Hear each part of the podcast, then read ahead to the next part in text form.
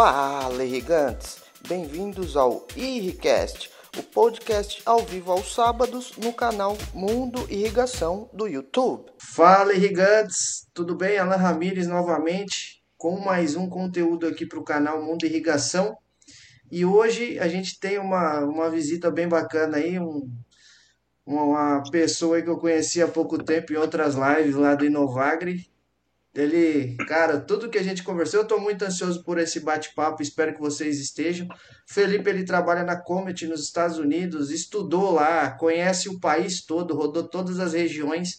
Então hoje ele vai quebrar muitos paradigmas é, do que a gente tem como brasileiros, assim, de pouco conhecimento ou de achar que nós somos inferiores, questão de nível de tecnologia, a irrigação em si. Então eu queria agradecer, Felipe, a sua o seu tempo Opa. aí, que eu sei que o fuso horário é um pouquinho diferente, estamos pegando você no horário de almoço. Mas obrigado pela presença, cara, e vai contribuir bastante aqui com o nosso bate-papo. Obrigado, Alan, obrigado pela oportunidade de estar aqui com vocês e vamos ter uma conversa boa, vai ser bem legal conversar sobre esse assunto que a gente ama muito na irrigação. Com certeza. Cara, é, vamos ser sucinto aqui, porque eu sei que tem muita história para a gente falar, mas como foi esse processo aí que você estudou no berço do pivô central? Você foi para Nebraska fazer faculdade? Como, como, que foi isso daí?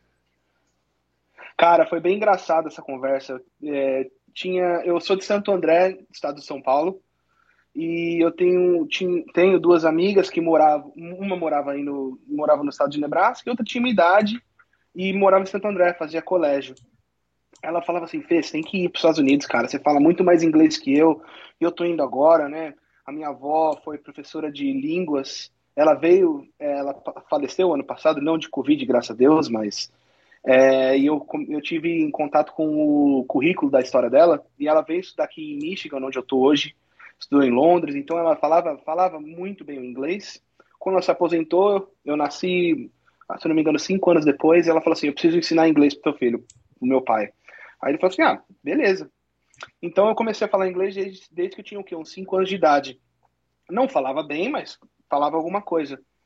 E essa minha amiga falava: Fê, você tem que vir, você tem que ir para os Estados Unidos comigo, vamos, vamos, vamos. Aí eu falei assim: meu, não tenho dinheiro para fazer essas coisas, né? É muito caro para poder estudar fora de um país e tal. Foi quando o meu pai é, começou, ele, ele, ele falou assim: olha, se você quiser ir, vamos, vamos ver a logística, né, para ver como que vai dar. Aí ele começou a conversar com um amigo dele, que era professor numa universidade, não vou lembrar o nome da universidade, desculpa, pai, se você estiver ouvindo. É, ele é engenheiro, engenheiro eletricista. E, e ele falou assim: Olha, eu consigo pegar esse emprego de professor e eu consigo bancar a faculdade, o resto se vira lá. Eu falei: Beleza. Aí a minha amiga falou assim: Então vamos lá. Eu falei para minha amiga: Vamos lá, então, vamos. Que estado que, que onde que a gente está indo? Para Flórida, para Califórnia, para Nova York? Eu falei assim: Não, estou indo para Nebraska. Eu falei assim, oi? Nebraska? Nebraska? Onde que é? Perto do Alasca, é isso? É? Ela falou assim, não, não, não, não, é no meio dos Estados Unidos. Se pensar no estado de Nebraska, ela fala assim, ó, você pega o mapa dos Estados Unidos, você põe o dedo no meio dos Estados Unidos, dá um zoom nele, você tá no Nebraska. É o último estado que alguém vai pensar em fazer um turismo. Isso, exatamente. É, é para falar bem, para ser bem honesto, que dois anos, três anos atrás, eles fizeram uma, um, um marketing de turismo dos Estados Unidos falando assim, Nebraska não é para qualquer um. Porque Nebraska, Nebraska foi o quinquagésimo estado que o pessoal for visitar dentro dos Estados Unidos. Então, mesmo o americano, ele não conhece Nebraska, ele não sabe. Fala assim, ah, Nebraska só tem milho lá, né? E nem eu sabia que tinha milho. Mas eu, como eu comecei a olhar no Google, né, naquela época, que 2009, a gente tinha um pouco de Google, né, pesquisava Nebraska, Aí você olhava os mapas assim, você fala, meu, o que, que são esses negócios redondos, né? Não, não tinha nem noção o que, que era. 18, 19 anos, sabia nada, né? O que, que é isso? Redondo não sabia, ninguém sabia explicar, que morava na cidade, né? Aí eu falei assim, ah, vamos, vamos ver o que, que dá, né? Foi aí que eu, que eu me consegui, eu consegui visto para estudante, né? Eu fiz meu último ano do colégio lá, é, para aprimorar o inglês, para ver se dava oportunidade de fazer faculdade. E meu, minha mãe não queria deixar, né? Vamos ser bem honestos, né? Minha mãe falou assim: Meu, você não vai, não vai, não vai, não vai, não vai. Eu falei assim: Olha, tá aí a oportunidade, né? E acabou que dando. Meu pai conseguiu, ele começou a dar aula, né, para poder pagar o meu estudo.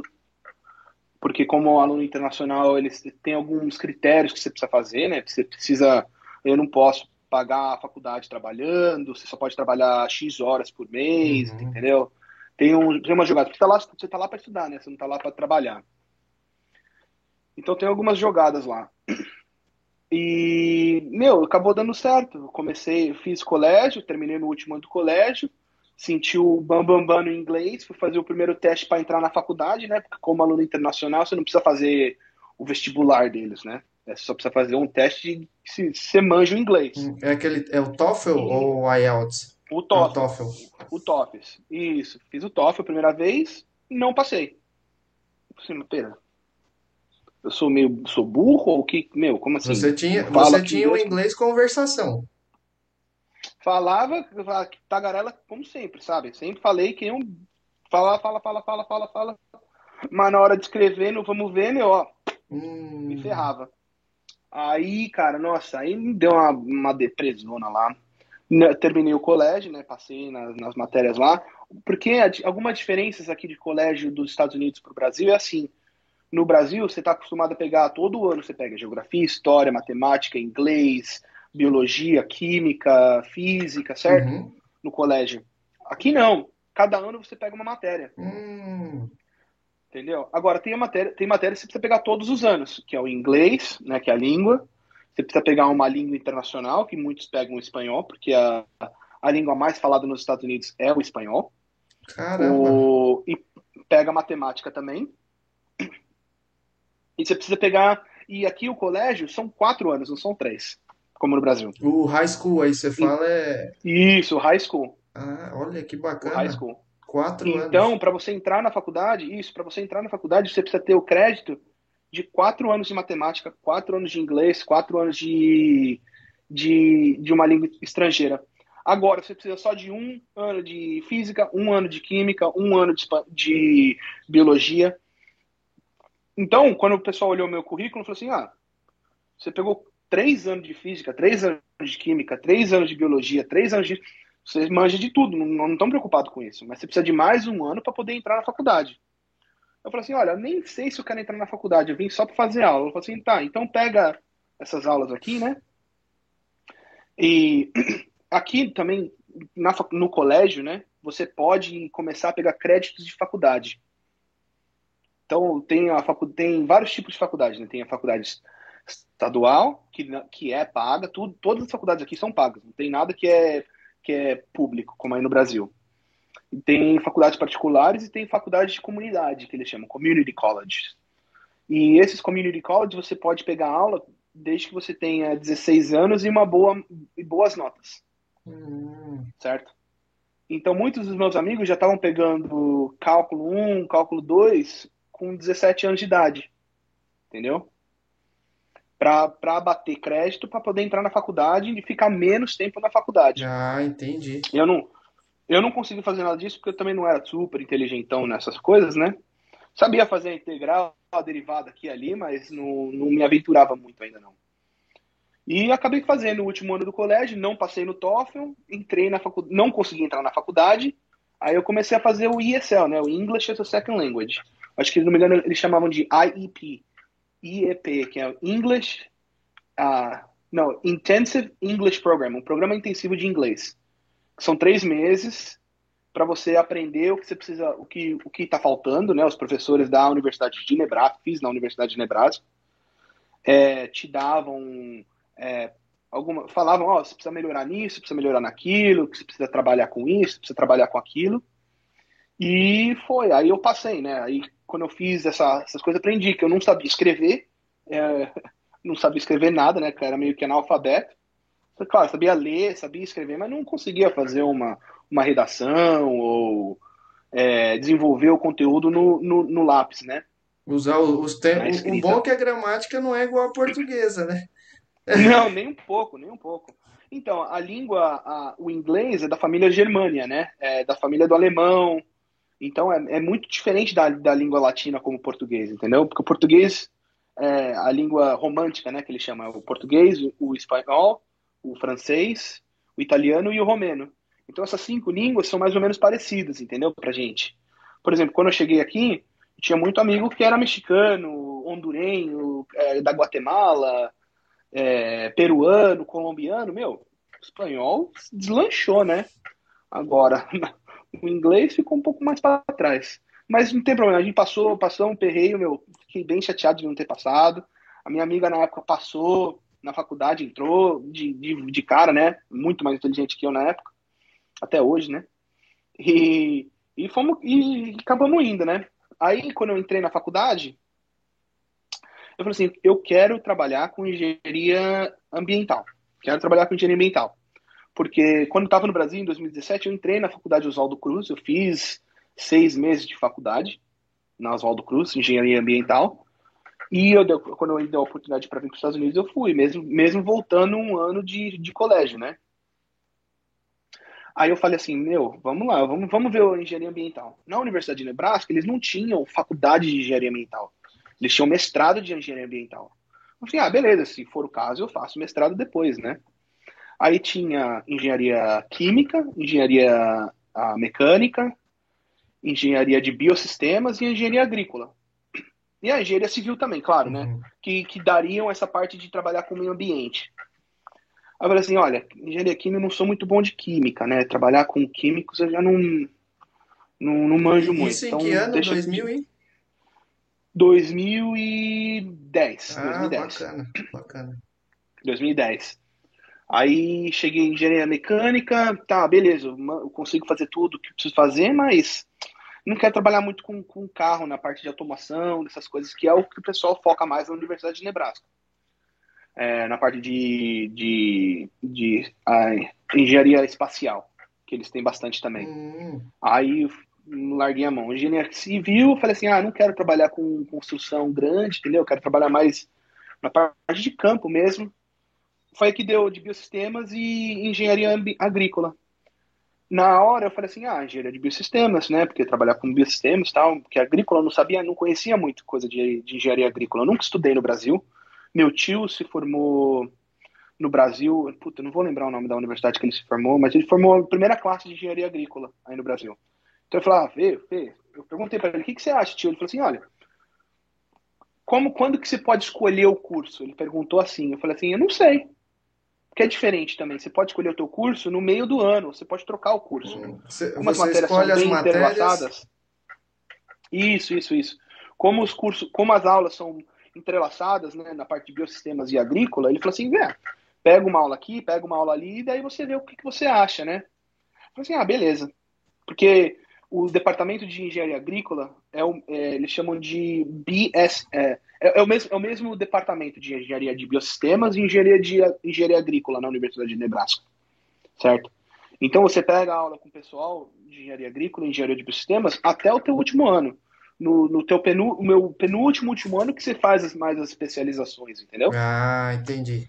É, não, é, não, Foi aí que não eu... foge muito daqui do Brasil, por exemplo, até metade da é. faculdade, as engenharias vai, vão ser assim as matérias básicas até o quinto período é, vão ser praticamente idênticas aí depois que vai entrando nas matérias específicas. Certo certo certo. Então é, é mais ou menos é bem parecido com isso. Agora coisa, outra coisa que eu falo para você é créditos né? Se eu não me engano eu precisava de 600 créditos para me formar. Aí no Brasil eu acho que é o dobro não é, é aqui a carga horária é é alta, assim, é relativamente alta. Como que era o, a, a sua faculdade era integral? Não, não era integral. Você meio que escolhia o, o, período que você queria fazer. Tem professores que tinham o horário da aula e esse era o horário que ele dava a aula. Você tinha que encaixar essas aulas nesses horários. Tanto que eu não me formei em, em quatro anos, que é o comum aqui, eu me formei em cinco, porque duas ou três matérias que eu precisava pegar, o professor não dava aula nessa num semestre, aí você precisa pegar no outro semestre, entendeu? Ah, então meio que vai travando o seu, o seu teu, teu schedule, assim, entendeu? Uhum. Teu calendário vai travando. E bom, aí comecei a fazer faculdade, né? Fiz. Pensei, ah, vou passar nas minhas aulas, não tem problema. Foi aí outra dor de cabeça que eu tive. Que aqui você não pode só passar as matérias e acabou. Aqui você precisa manter nota. Hum. Que é o GPA, né? Grade, Grade Point Average. Você precisa manter de 0 a 5 Para entrar no curso de engenharia, para entrar e ser aceito como aluno de engenharia, você precisa manter 3.0, que dava 80% de, de nota, né? De 0 a, de 0 a 10, 8. Caramba. Meu, não foi brincadeira, cara. Não foi brincadeira, não. Tem que estudar muito. Entendeu? Tem, porque lembra que no começo da conversa eu falei, meu pai falou assim, olha, beleza, você vai fazer faculdade lá, mas eu não consigo te bancar. Eu falei assim, beleza, então. E, e eu trabalhava. E, e, e, você sentiu assim, você fez esse curso é, de inglês, né, para melhorar, para você Isso. passar na, no, no TOEFL e tudo mais. Mas e quando chegou nas matérias específicas, que aí veio aquela linguagem técnica, aí foi outra adaptação? Não, foi muito fácil, cara, porque é linguagem técnica mesmo. Entendeu? Linguagem técnica é a mesma no mundo inteiro. Você vai tra trabalhar com lambda, você vai trabalhar com é, número de Reynolds, você vai trabalhar com, com, com termodinâmica, com dinâmica, com física, com, com essas coisas, é, é, a mesma língua, entendeu? Uhum. Então acaba sendo mais fácil. E quando você vai trabalhar com, com, com documentos técnicos, né, você, muitas aulas a gente acaba aprendendo a escrever uma tese, né? Eles falam de línguas técnicas, né, e a gente já, já usa essa língua técnica, porque as línguas técnicas, é, muitas dessas linguagens vêm do latim que fica muito fácil pra gente. Entendeu? Então, é, é, foi difícil, claro que foi difícil, mas, mas é outra coisa que a gente tem que pensar, que a gente não trabalha sozinho lá. Aqui na faculdade eles ensinam muito trabalhar em, em junto.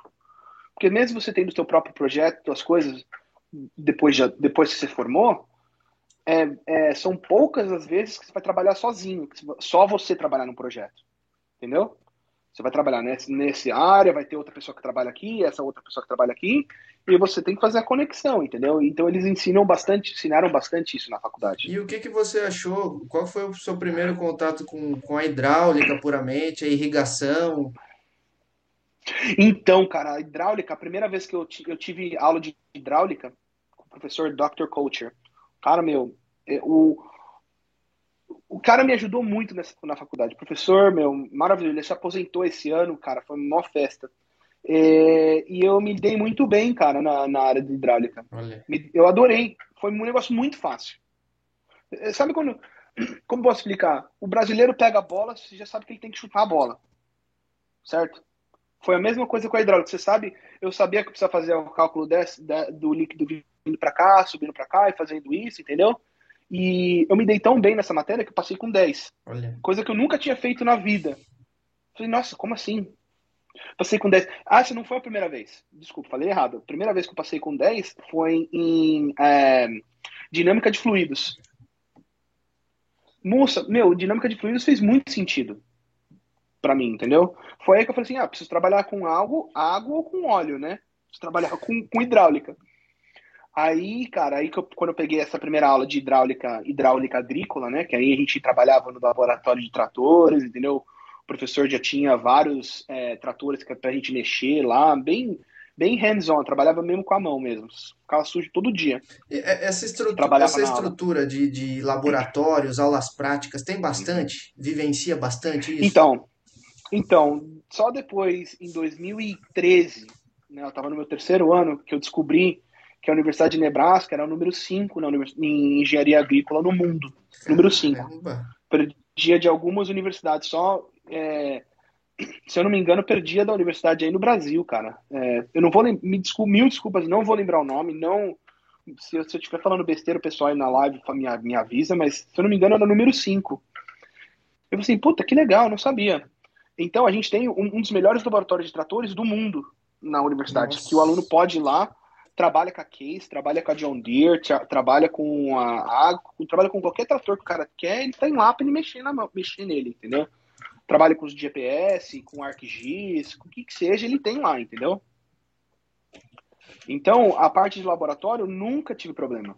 Porque eu, eu sempre fui uma pessoa que precisava colocar a mão para aprender, para tocar, para ver como funcionam as coisas, entendeu? Ler livro, eu aprendia, mas não muito, entendeu? Por isso que eu tinha muito problema na parte de cálculo 1, 2, 3, é, física 1, 2, química 1, 2, 3. Ficava, ficava meio. Nossa, mas é tudo. Sabe? Meio, nexo, meio tudo abstrato. Você não consegue enxergar é. a utilidade. O... Isso, isso, isso, isso. E o professor que está te dando aula, o cara é PHD naquele assunto. Então ele, ele vai te explicar a teoria muito bem. Só que na hora da prática, ele não vai saber te explicar a prática. Aí você fica, mas que caramba é isso, meu? Como que eu vou fazer essa, essa derivada aqui? Aí quando eu peguei a terceira, a, a ter, é, cálculo 3, nossa, cálculo 3 fez muito sentido, porque aí trabalha com volumes, entendeu? Aí fez, aí, ah, eu consigo ver esse negócio mexendo e tal, beleza. Mas a parte prática, cara, na aula prática, aula de hidráulica, aula de química, também teve muita, muita, coisa de laboratório. É, na parte de mecânica, mecânica de tratores também, peguei aula prática. É... que mais? Peguei muita aula prática, cara. Muita. Todas, todas, as, todas as aulas de computação, de, de linguagem de computação, tinha aula prática para a gente trabalhar com, com, com sensores ou com computador, para a gente trabalhar, para fazer os produtos. Então teve bastante aula prática e, meu, foi a melhor coisa que aconteceu para mim, entendeu? O, a, o que, que dos jovens aí que você teve contato, fazer um comparativo uhum. das engenharias que eu tive com, com o que você teve, por exemplo, você viu que o pessoal é mais uhum. engajado com essa parte de programação, com essa parte de tecnologia aí, a, a grande maioria da sua sala? Sim, sim, sim. A maioria da minha sala que formou comigo, hoje, todos, todos, todos, todos trabalham como engenheiros na empresa. Entendeu? Tem amigo que trabalha na John Deere, tem amigo que trabalha na Henk, tem amigo que trabalha na Vale, na Lindsay, tem, e tra trabalham na parte da FieldNet, trabalham na parte do AgSense, entendeu? Trabalham no RainCloud, tem o, tem o pessoal que trabalha, tem algum, eu tenho três amigos, formamos em 15 na nossa sala. Se eu não me engano, três ou quatro voltaram para fazenda para virar produtor, para virar fazendeiro, para ajudar o pai. É, mas a maioria, tudo foi na parte de engenharia. Acho que, se não me engano, eu e mais um só que fomos ser, é, trabalhar com a parte de, de, vendas técnicas mesmo. O resto, tudo foi, foi ser engenheiro. Caramba, olha. É. É, a, a, aqui diferente. você pega nas universidades públicas, da minha sala entraram 40, formaram 8, e hoje eu acho que uns 3 ou 4 estão no mercado, o restante foi para a área acadêmica. Então, de área acadêmica, o pessoal da engenharia agrícola, eu falo para você assim, o pessoal da engenharia agrícola é um pessoal mais hum, se eu falar besteira, por favor, me corrija, mas é um pessoal mais humilde, entendeu? O pessoal não quer é, trabalhar muito em universidade. São poucos que querem. A maioria quer voltar para voltar a cidade do interior onde eles moram, trabalhar pai, ou trabalhar numa revenda na cidade onde eles moram, entendeu? Não querem ficar é, contemplando sobre o assunto, entendeu? São muitos que querem continuar trabalhando, entendeu? Não querem fazer parte, parte acadêmica. E a remuneração de professor aí de universidade é, é boa? Só lá na frente, então. Aí, aí tem outros, aí são, aí tem que a gente começa a conversar e conhecer o pessoal, né?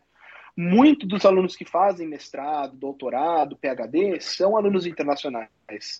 Eu acho que a maioria são alunos internacionais, tanto que eu conheci muitos muitos amigos que são amigos até hoje, uh, que vieram para a Universidade de Nebraska, não só na engenharia, mas vieram na parte de entomologia, vieram para fazer estudos sanduíche e tal.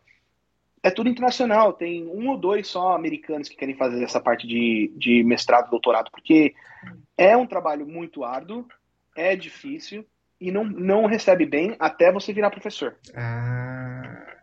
Então, quer Entendeu? dizer, Aí, ir para a eu... universidade, o cara só com doutorado ele vai poder dar aula lá? Na universidade ele precisa ter doutorado. Em universidade estadual, como a Universidade de Nebraska, sim. Para você dar aula mesmo, você precisa ter um mestrado, um doutorado, um PhD e precisa ter experiência, né? Por exemplo, na, na engenharia agrícola, eu falo com experiência na engenharia agrícola. Todos os meus professores trabalharam no campo, trabalharam em empresas, certo? Para depois virarem professores. Ah. Eles tinham mestrado, conseguiram fazer a faculdade de mestrado, trabalhando, conseguiram o doutorado, gostaram na, na parte didática e, vo, e voltaram para dar aula. Ah, bacana, bacana. E aí, o seu, o seu contato com irrigação na faculdade, você chegou a ter? Então, tive, tive, porque ah, todas as empresas, né, do, como estando no estado de Nebraska, todas as empresas doam dinheiro para a universidade. Então a, a, Vale doava dinheiro, a Lindsay doava, a Henk doava, a TL doava. Então, é, a, a, John Deere, a AGCO, a Pioneer, a DuPont, todas as, todas as empresas grandes, elas vêm para a Universidade de Nebraska para contratar alunos, certo? Olha. Então, eles doam dinheiro para aumentar a. É, para os professores ensinarem sobre os materiais, entendeu? Então, antes, por exemplo, assim, eu tive uma aula de ArcGIS, né, a parte de mapeamento, antes da, da Garmin implementar uns tratores novos com a, com a John Deere, a gente estava mexendo. Então, quando eles falam de tecnologia avançada, isso foi 2013, é, a tecnologia foi lançada em 2000, 2016. Foi engraçado porque eu estava no campo trabalhando e falei assim, peraí, eu já tinha visto isso aí. Ah, os negócios teleguiados e tal, piririm pororom, você pega e já põe no computador e dá o mapa do ArcGIS, fica bonitinho. A gente trabalhava com isso na universidade, entendeu? Então eles davam para a gente testar, para ver o que estava ruim, para depois eles implementarem algumas mudanças, entendeu? Colocavam no campo também, mas bem como beta, vai até alfa, parte de teste, para depois eles colocarem para vender. Então, então eles, eles utilizam a, a, universidade aí como uma mão de obra de certo modo barata, para ver se as, é, aplica é, barato... as aplicações deles vão. O que, que precisa melhorar para poder lançar no mercado. Isso, então, barato eu não sei se é muito barato, porque eles doavam muito dinheiro entendeu? Mas assim, é mais fácil dar, doar para a universidade, dar, o, dar a tecnologia para a universidade, porque tem aluno querendo aprender para poder posteriormente para eles poderem trabalhar na empresa, né? A pessoa já estaria treinada, isso, né? Isso, já passaria aquele, já, já chegaria adiantado dentro da empresa. Isso, isso, isso, isso, isso. Então, cara, foi muito legal isso. Mas na, na época de irrigação, quando eu falei assim, eu, eu falei assim, eu quero trabalhar mesmo com irrigação, foi no meu quarto ano que eu tive aula de irrigação. O professor Daryl Martin foi um dos, foi um dos criadores do aspersor. Caramba! De irrigação. Ele ajudou o pessoal da Vale, não vou lembrar o nome do professor, Wayframe, não sei se você chegou a ver aqueles pivô Wayframes. O, o que tem um aspersor em cima do pivô. Não, não, não. É um, é um dos, dos, primeiros pivôs que a Vale fez. Esse professor é, foi, foi o cara que ajudou o pessoal da Vale a construir. Tanto que tem outro cara que desenvolveu um outro tipo de pivô na mesma época, que é o Richard Rankin, que ele fez a patente do pivô. Então a patente do pivô que você tem hoje, hoje o pivô é feito pelo Richard Rankin, a, a família Rankin, que é onde eu trabalhei quando eu me formei. É, essa, essa ele, a maneira que ele, que ele mostra o pivô, que é, é o, o, o, o, cano, aí as torres, o, do, como que eu posso explicar? O, o, pivô que você vê hoje normal foi feito pelo Richard Rankin. Ah. Claro que há controvérsia, sabe? Tem, é, tem aquela, aquela história, do, do Frank, tem, Frank é. Zipper, alguma coisa assim. Isso, isso, isso. Sempre tem, mas é o que a gente, é o que a gente viu, né? Uhum. É, mas aqueles A-frames, o pivô A-frame que é o é o. Ah, entendi. Com a torre móvel é no formato de A ali, que era isso, bicudo. Isso, na, na... isso, isso. Isso, isso, isso, isso. Esse aí, um dos meus professores que ajudou o pessoal da Vale a construir ele pela primeira vez, entendeu? O professor que, explica, que ensinou, a, que mostrou como que coloca, como que a gente vai colocar água, porque ele estava acostumado com com aspersor de impacto, sabe? Uhum. Os... Então ele falou assim, ah, vamos colocar eles no pivô, né? Porque é o que tem. Ele falou assim, não, a gente precisa diminuir, precisa diminuir a vazão, precisa diminuir a, a, a pressão, porque tem muita pressão, entendeu? Teve uma época não me engano, em 1970, 80, os, os, as bombas d'água começou a diminuir muito. Então o pessoal precisava, precisava diminuir a quantidade de água e pressão que eles estavam puxando. Foi esse professor Daryl Martin que me ajudou, que, que, que ajudou o mundo agrícola a desenvolver os aspersores que a gente tem hoje, entendeu? Caramba. Meu, foi muito, foi, foi um negócio assim, ó, é, um negócio tão bonito, cara, você vê o negócio, o, o, o sistema inteiro funcionar foi aí que eu comecei a pegar gosto, porque não é um. Você fala assim, ah, sou PHD. É, o cara fala assim, ah, sou PHD em química quântica. Puta, show de bola, o negócio, o cara entende pra caramba desse negócio. Aí o cara fala assim, ah, sou PHD em, em pivô. A visão do cara não é essa, a visão do cara é essa. Tipo, o, cara, o cara não tem uma caixinha que ele olha, o cara tem que olhar a bomba, precisa olhar é, a água, ele precisa olhar a pressão, ele precisa olhar tudo, tudo que você pensa, Solo, você, planta, você manja, né? Tudo, né? O sistema tudo, inteiro, tudo, né? Tudo, tudo, tudo. Então, pro cara falar que o cara é PhD em engenharia agrícola, o cara manja das coisas. Não é um negócio, não é um negocinho só que o cara que o cara manje só isso. O cara consegue conversar com um agrônomo, com um engenheiro químico, com um engenheiro agrícola, com um engenheiro mecânico, com, com um economista, o cara consegue conversar com, com um entomologista, o cara consegue conversar com qualquer pessoa.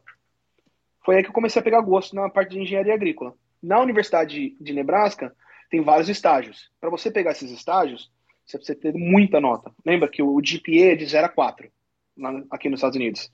Para entrar na, na, engenharia agrícola, na engenharia, você precisa de 3. De 0 a 3, de, de 0 a 4, você precisa de 3. Nessa época eu consegui essa nota, que foi duro de conseguir, cara. 2014 foi difícil, cara, porque é, é, a, é a média de, de notas de todas as matérias que você pegou. Nossa. Aí eu falei assim, eu preciso pegar um estágio, eu preciso fazer um estágio, preciso fazer um estágio nessa área de agrícola, de área de agrícola. Foi quando um amigo meu, que hoje é médico, cara se formou em engenheiro de biosistemas, um dos meus melhores amigos, formou em engenharia de biosistemas, falou assim, ah, não quero ser mais engenheiro, não, eu quero ser médico. Aí hoje ele é anestesista, imagina. Caramba. É, é, e tem muito disso também, depois a gente pode conversar sobre isso. Mas ele falou assim, Fê, por que, que você não faz esse estágio que eu acabei de fazer, chama Partners in Pollution Prevention. São, são é, parceiros em prevenção à poluição, em português. P3. Então vou falar em P3 que é o que é mais fácil. Uhum.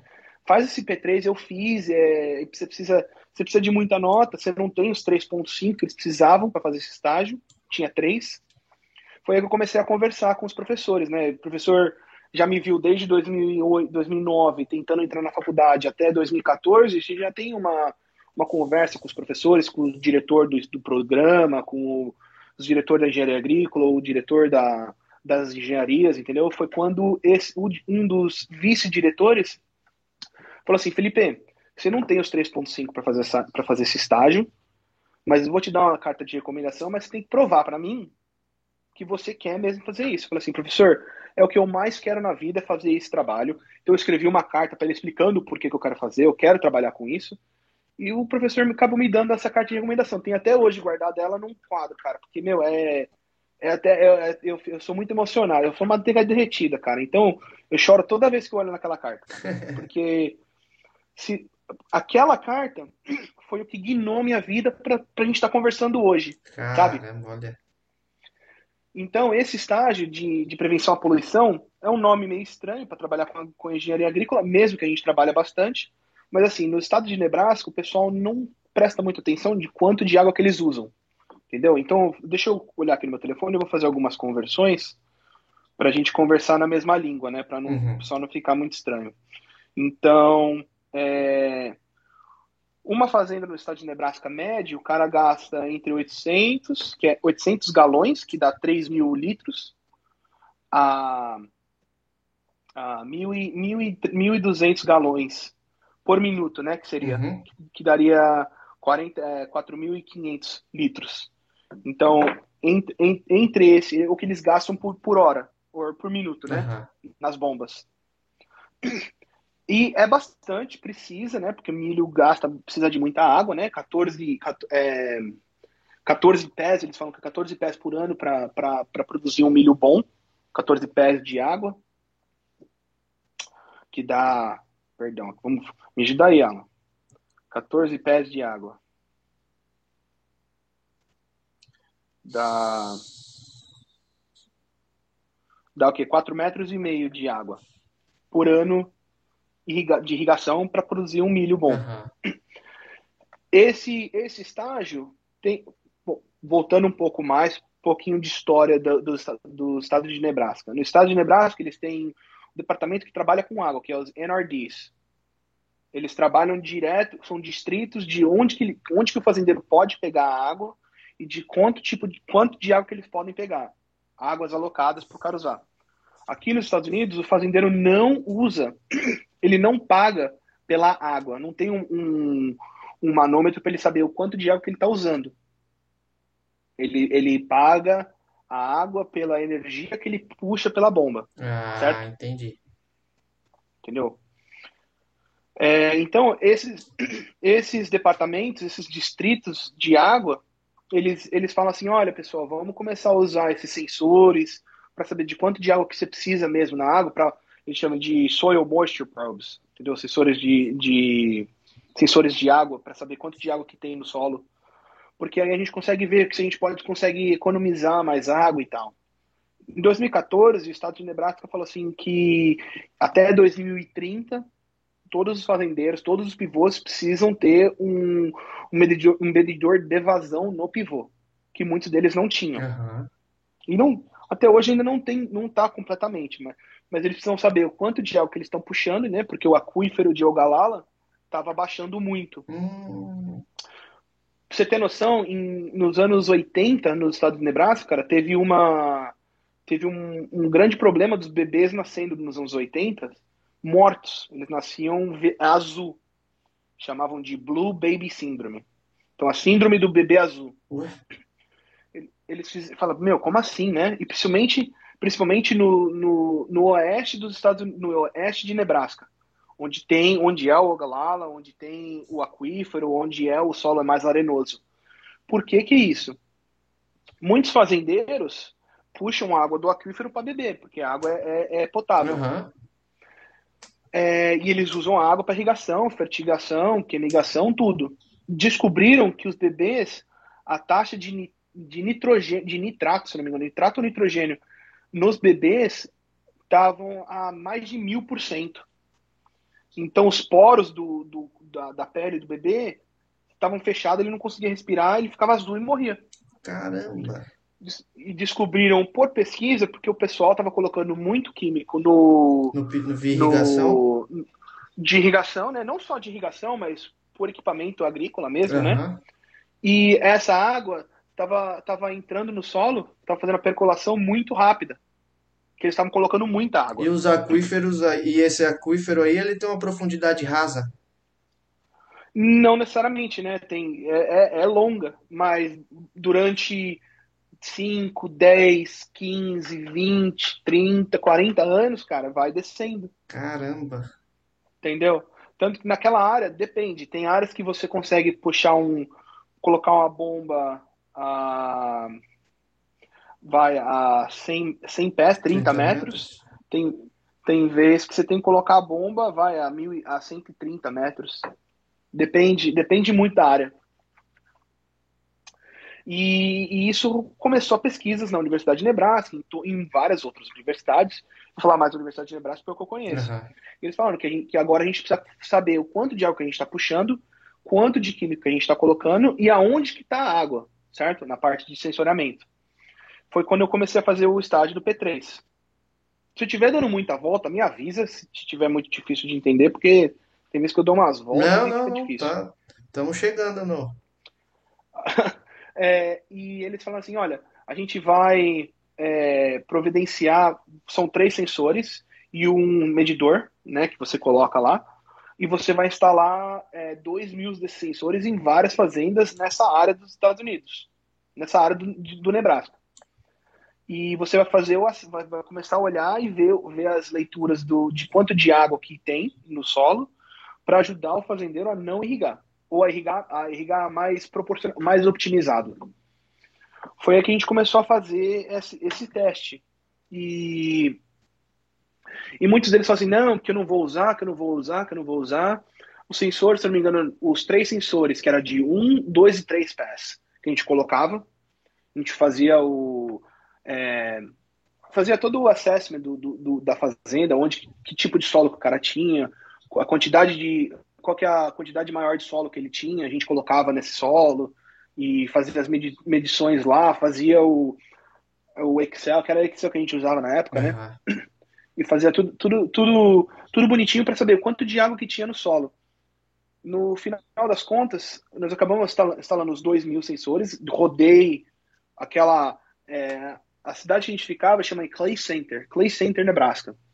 Então, entre Clay Center e Geneva, a gente colocou 2 mil, dois mil. Geneva, Nebraska, viu? Geneva, Suíça. é, é, a gente colocou mais de 2 mil sensores naquelas fazendas. Só, Não, depois o pessoal uma olhada. Só para o pessoal, o brasileiro aí ter uma noção, para quem estiver nos escutando uhum. e quem for escutar no Spotify depois, é, quantos pivôs aproximadamente hoje tem em Nebraska? Você tem esse número aí? Eu sabia que você ia me perguntar, eu, eu, eu vou pro meu Google, porque eu não vou saber, cara, mas É pivô, cara. Se eu não me engano, tem um, um grande amicíssimo meu, o doutor Zuiton Ivo, brasileiro lá em Campinas, se não me engano.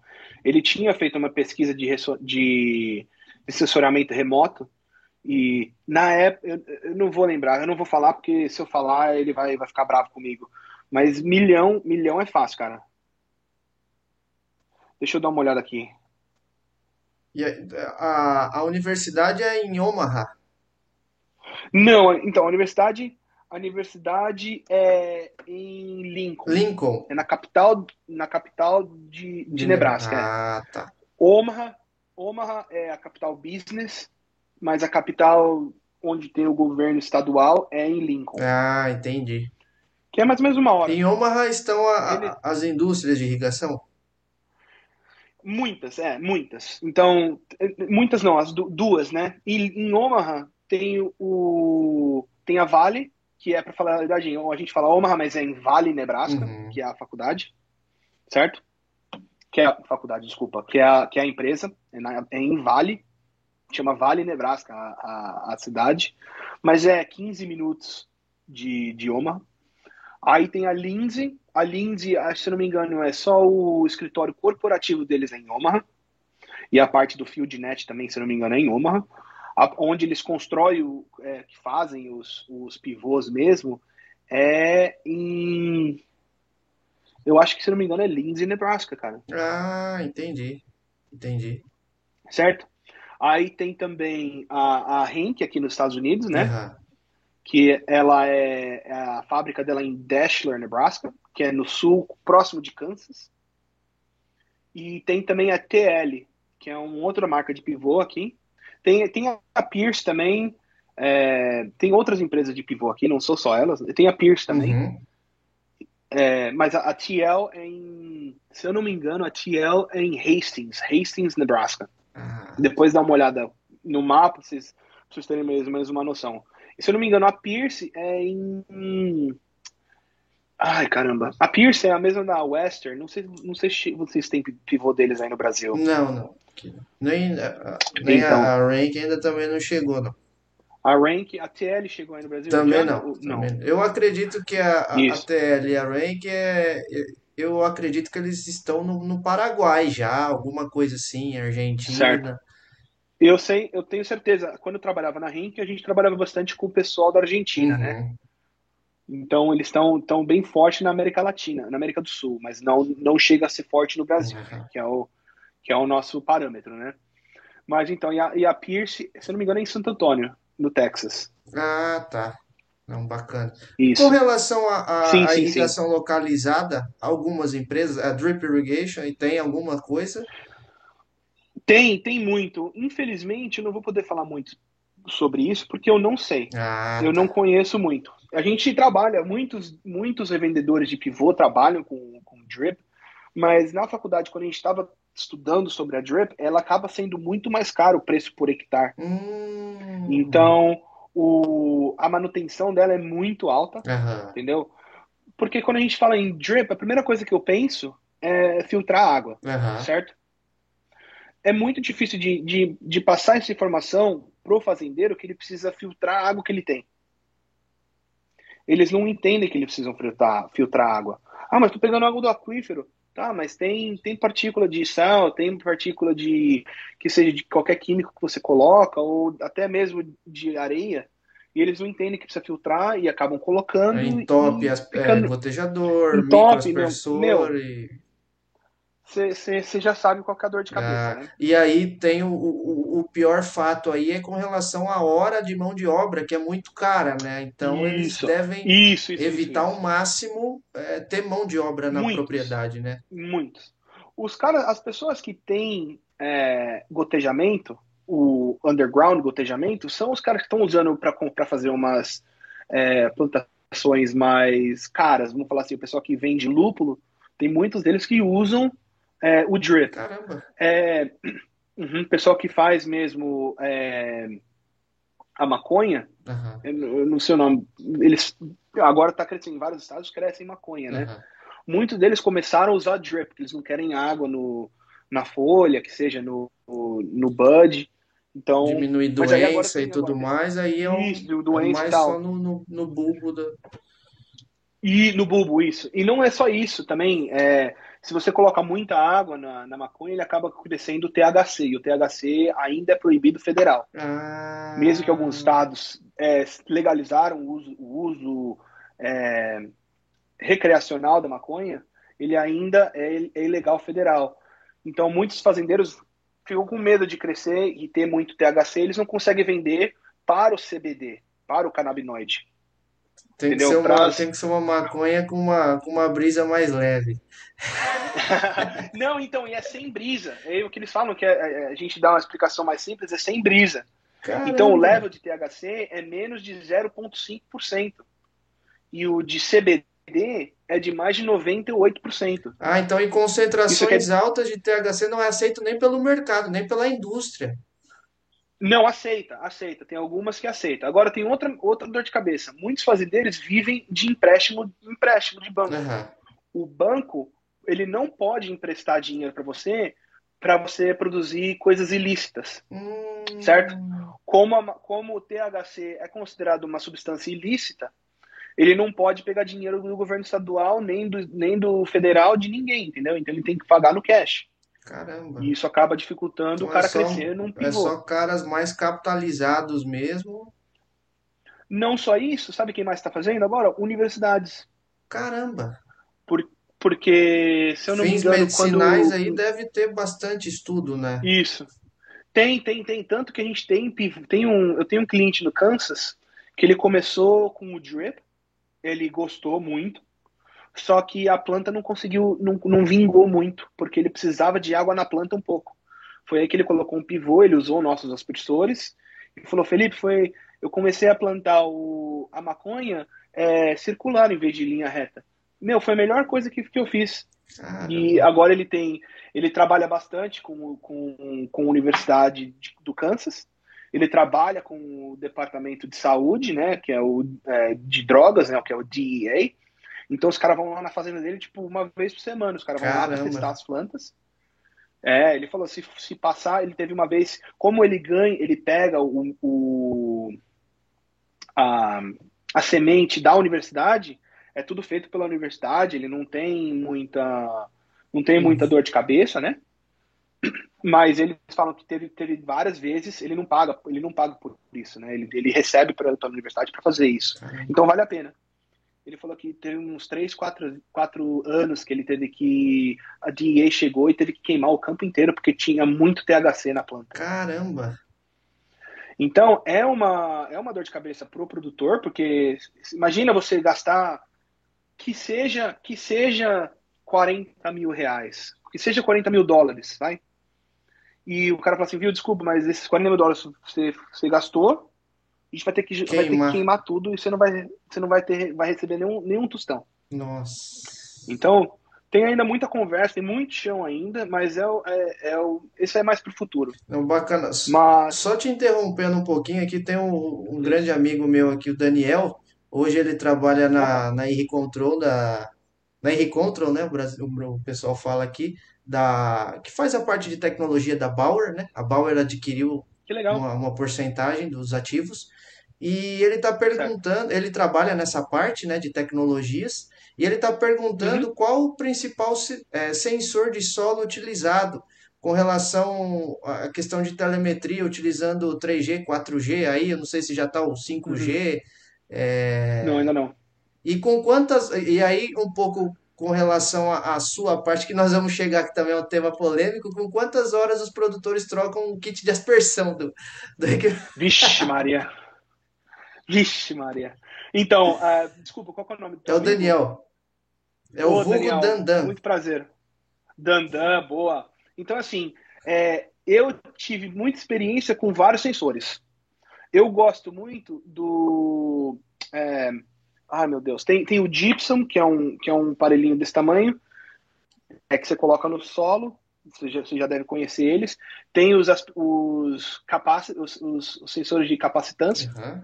que ele mede, ele mede a voltagem da, de, de água, né? E tem o, o, a gente chama de watermark sensors, que ele, ele mede é, precisa puxar a água do solo. Esses foram os, o, o Watermark Sensors foi o sensor mais é, barato na época, né? E o que me deu mais resultado.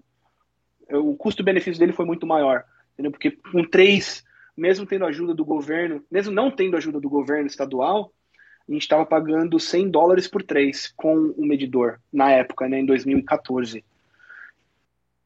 Eu acho um pouco mais barato. E tem empresas aqui nos Estados Unidos que trabalham com isso, que trabalham só com o monitoramento do solo. Tem uma empresa que chama Erometer, I-R-R-O Meter. Ah. Eles trabalham com.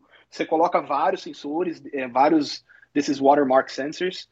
Você trabalha com eles é, e eles têm os nodes, tudo em 3G, que mandam informação para o telefone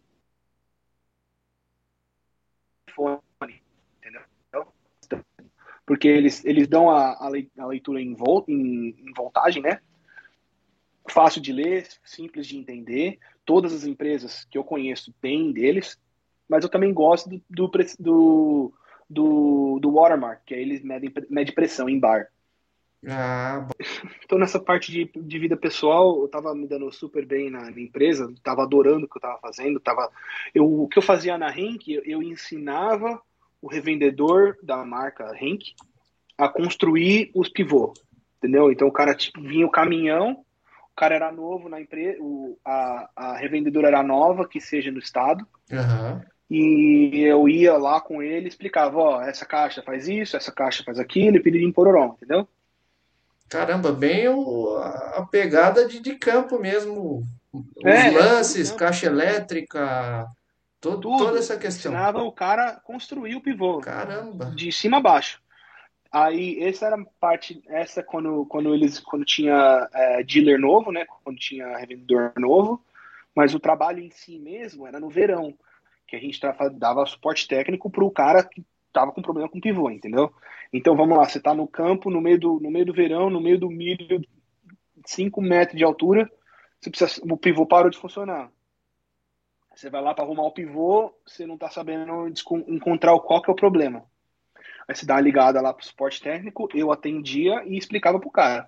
Entendeu? Hum. Outra coisa, não foi fácil não, porque eu não sou, eu não sou, eu não sou eletricista, né? Eu não sou eu não sou engenheiro é, eletricista também. A parte então... mecânica do pivô é difícil dar, é assim, é simples de você Isso. ajustar alinhamento e tudo. O problema e... é mais a parte elétrica, né? Que você vai voltar no, no, no papo da, da, da Henk. Isso, então, quando eu tava lá, cara, a gente começou, comecei a fazer trabalho de robótica, um, um dos, dos pais que trabalhavam lá é, era o diretor, é um dos é, diretores de venda da Comet, ele mora em Dashler, até hoje, né, o Josh, o... Ele, ele, ele falou assim, não, meu filho quer trabalhar na NASA. Aí eu tenho um amigo que trabalha na NASA, acabei levando eles para Lincoln para conhecer ele. O menino, ele tra... esse, esse meu amigo hoje ele trabalha numa empresa terceirizada, trabalha com fazendo impre... impressora 3D que, que leva para o espaço. Um negócio Nossa. não consigo nem imaginar. Mas como ela queria, eu falei assim, ah, meu, é uma das minhas, uma das minhas das crianças que querem aprender sobre isso, vai lá conversar com os caras, uhum. né? E ele acabou pegando o gosto, e eu falei para ele assim, e teve uma, como minha esposa não queria morar em Dashner, e aí na época não tinha trabalho é, remoto, né? Não existia isso, né? E eu tive que sair da Henk, porque eu casei, morava, morei com a minha esposa em outra cidade por quase seis meses, mais de seis meses, quase oito meses. E foi difícil, né? Morar separado da esposa por muito, muito tempo assim. O pessoal que, que vive sabe que não é fácil. E eu acabei saindo da Henk e, e mandei brincando assim pro, pro Josh, falei assim, olha, quando você estiver pronto para contratar alguém, me chama, tá? Aí ele olhou com uma cara meio assim, pode deixar. Eu pensei, ah, daqui uns cinco anos vai rolar alguma coisa, né? Uhum. Esse, eu saí em outubro da Henk, em janeiro ele me mandou uma mensagem. Tá pronto para vir trabalhar para mim? Eu falei assim, oi? Eu estava trabalhando numa empresa que fazia sensor para silos, hum. chama Beam Master. Ah, foi nessa eu que você ficou na... um curto período e aí logo já foi para Isso. Exatamente. Fiquei, comecei em outubro, que tem o Halloween, né? Foi, comecei para falar a verdade, primeira semana de novembro. E saí logo em, no final de fevereiro. Porque março eu comecei na Comet. Caramba. E eu fiquei com mó dó, né? Porque a gente tava, tava querendo fazer um trabalho bom para a empresa. Não, a gente não quer entrar numa empresa para sair, uhum. entendeu? Não, esse não é o motivo de entrar numa empresa. Mas é, a, a Beam Master foi, foi maravilhosa para mim. Eu estava trabalhando como engenheiro lá. Eu estava trabalhando na parte de, de produtos, então eu trabalhava bastante na parte de com o pessoal da warehouse, construindo sensores, e eu mandava informação para os diretores falando, oh, a gente precisa melhorar essa maneira, fazer tipo um, um gerente de produtos, uhum. vai, mais ou menos. E aí, né, e também trabalhava no nessa campo. troca para Beam Master, aí você já não teve mais o problema dessa questão do visto. Isso, como eu casei, é, com o casamento você pode aplicar para virar é, é, cidadão, uhum. né? Que é um processo de cinco anos. Ah, tá. Hoje você já, então já é você... cidadão ou ainda tá para. Não, ainda não, ainda não. Hoje eu vou mostrar aqui para vocês que não, não tem muita dor de cabeça, vou só tampar aqui os negocinhos. Mas esse aqui é o Green Card, né? Ah, bacana. O sonho de muita gente então, no mundo inteiro. Isso. Isso, e eu, eu, eu, falo assim, é muito trabalho duro, mas também foi um pouco de sorte, viu? Não posso, não posso deixar de falar que é sorte. É, você estava preparado na oportunidade que apareceu. E eu acho que no mundo, no mundo agrícola, cara, você precisa você precisa estar tá meio que pronto, entendeu? Se fosse um pouco diferente, já dava errado. Ah. Sabe? Você tem que você tem que meio claro pegar tudo com unhas e dentes, pegar com o pé, sabe, segurar e tem que ir, entendeu? Bacana. E aí? E não foi fácil. Em, em março de que ano que você entrou na Comet? 2018. 2018. Ah, então você já está um bom tempo. Não, desculpa, desculpa, desculpa. 2019. 2019. 2019 foi o primeiro. Isso, 2019 e aí, eu entrei. Como TSM? Março de 2019. Isso, como gerente, é, TSM. E aí você tinha, tem, e... tinha é, uma região de atuação? Como que era essa divisão? Então, eu entrei na Comet porque o, o representante que, que, trabalhava nessa área, ele, ele precisou sair, tinha problema de saúde e conseguiu trabalhar agora. Ele só trabalha com carretel agora, né? Ele trabalha na ABM, ABI, não sei se você já chegou a falar, conhecer eles. Uhum. Agribusiness International. Zeke, Zeke Hembry, o nome dele. Uhum. E ele, ele tinha alguns problemas de saúde, falou assim, olha, eu não aguento mais viajar o quanto eu viajo, eu preciso ficar em casa ele já tinha lá os seus 40 e tantos anos, né, quase 50 anos, e ele falou assim: Olha, isso aqui é para trabalho para jovem. e quando o Josh contra... quando o Josh me contratou, eu, eu, eu tomava conta do.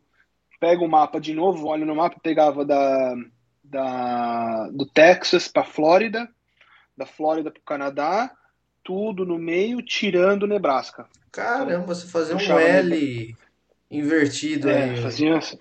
Isso, é. E o primeiro ano foi difícil, né? Principalmente eu não tinha experiência como vendedor, né? Como, como gerente de território, nunca tive esse tipo de experiência, né? Eu sabia falar do produto, porque como, como a gente trabalhava no suporte técnico da Rink, eu sabe, eu conhecia todas as empresas de cima para baixo, do lado para o outro. A gente conversava com o pessoal deles, de todas as empresas, né? Uhum. Todas as empresas de, de, de, de aspersores tem um produto bom. Eu, mesmo trabalhando na, na Henk, eu já falava mais da Comet, porque o pessoal tinha uma tecnologia um pouco mais avançada do que as, as nossas competidoras. Hoje aí, quem são as competidoras? E... É, é Seninger e Nelson? Aí? É Seninger e Nelson, é. Ah, tá. São só as duas. Então nós somos em três aqui, né? Ah, tá. E na parte de canhão de água é só a Nelson e a Comet aqui dos Estados Unidos. Ah. A CIMI vende alguma arma aqui, vende um canhão aqui ou lá, mas não tem uns como a gente vende. E hoje, só para o pessoal entender essa comparação de mercado, né? A gente está uhum. falando de pivô central. Isso. Hoje é Isso. muito mais explorar a questão de peças e pós-venda do que equipamentos novos, né? Depende, então, depende da área. A gente estava conversando sobre isso antes. Aí eu peguei aqui o número quando caiu a ligação. É, no estado de Nebraska tem 55 mil pivôs. Nos Estados Unidos inteiro tem 150 mil pivôs. Então, quer dizer, um terço do mercado de pivô é, é em Nebraska. Nebraska. Pelo que eu ouvi da última, na, no último ano, 20% do mercado mundial de pivô é em Nebraska. Nossa. 20%. Caramba. Então é bem, é bem grande. Agora, é, como em muitos estados você não pode colocar uma bomba mais, você não pode instalar uma bomba nova, você não pode furar o, o chão. Muitos estados têm, têm todo estado, como a gente estava conversando antes, os estados aqui têm uma autonomia maior que o do Brasil, Aham. certo? Então, é, cada estado tem algumas leis. Cada con... Então, aqui nos Estados Unidos você tem os estados, você tem os condados e você tem as cidades. Ah, tá. o, o condado é responsável por um número X de cidades do estado. Isso, ele é exatamente. Cada condado tem um número X de cidades. Tem alguns que tem mais, tem alguns que tem menos. Ah, entendi. Mas eles são responsáveis, é. E esses condados são responsáveis por fazer é, leis estaduais ou até implementar leis federais na parte de manejo, na parte agrícola, na parte de cidade, de tudo. Tudo que você pensar que vai numa cidade, os condados que meio que tomam conta. A cidade recebe dinheiro dessas, desses, dos condados e, e assim que vai, entendeu? Ah, entendi. Entendi. Se faz, eu não sei, eu, não, eu, eu ainda faz, faz 14 anos que eu tô aqui e ainda tá difícil entender direito como que funciona essa, essa mudança de, de política de, de, estado, de estado, condado, cidade, cara. É, E, é- mas é aí o, um con- pouco o diferente. condado ele vai ter um prefeito, que é um governador, alguma. Não, não, não. Ele tem o, o County Commissioner, é um, come- um, um comensal, que eles chamam. E é um time também, não é uma pessoa só, são várias pessoas, entendeu? E vai por, é, se não me engano, são, é por, por população do condado. Então, um condado tem. Se o condado tem, vai, 10 mil pessoas, se eu não me engano, é três ou quatro comensais. é, Eu não, eu não sei, eu não- a gente chama de County Commissioner. Cada um tem a sua, entendeu? Ah, Tem, tem, está, tem, por exemplo, assim, ó, onde eu moro, no Novo México, a gente não tem uma cidade. É só um condado. Um condado que tem duas cidades, mas é a mesma cidade. É um condado só.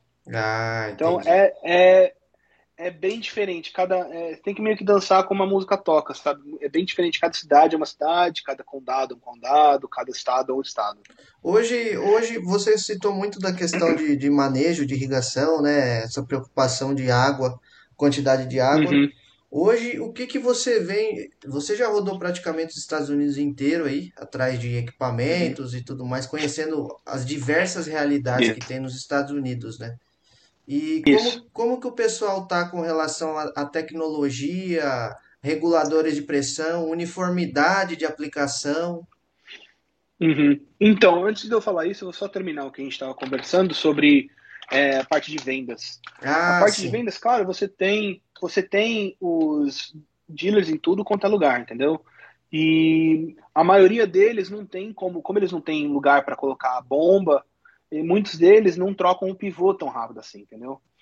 O pivô dura, se, se, ele, se, a, se o dono do pivô toma conta dele, ele vai durar 40, 50, 60 mil horas rodadas, né? Claro, vai ter que Nossa. trocar partes aqui e ali, mas ele dura. Tanto que até hoje tem pivô em Nebraska de 1970, Nossa. entendeu?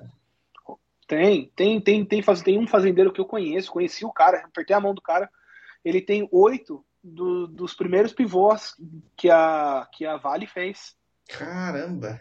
entendeu? E é, o- e, é, e então essa parte de vendas, claro, tem espaço ainda para desenvolver irrigação, o problema é difícil achar água, né, agora.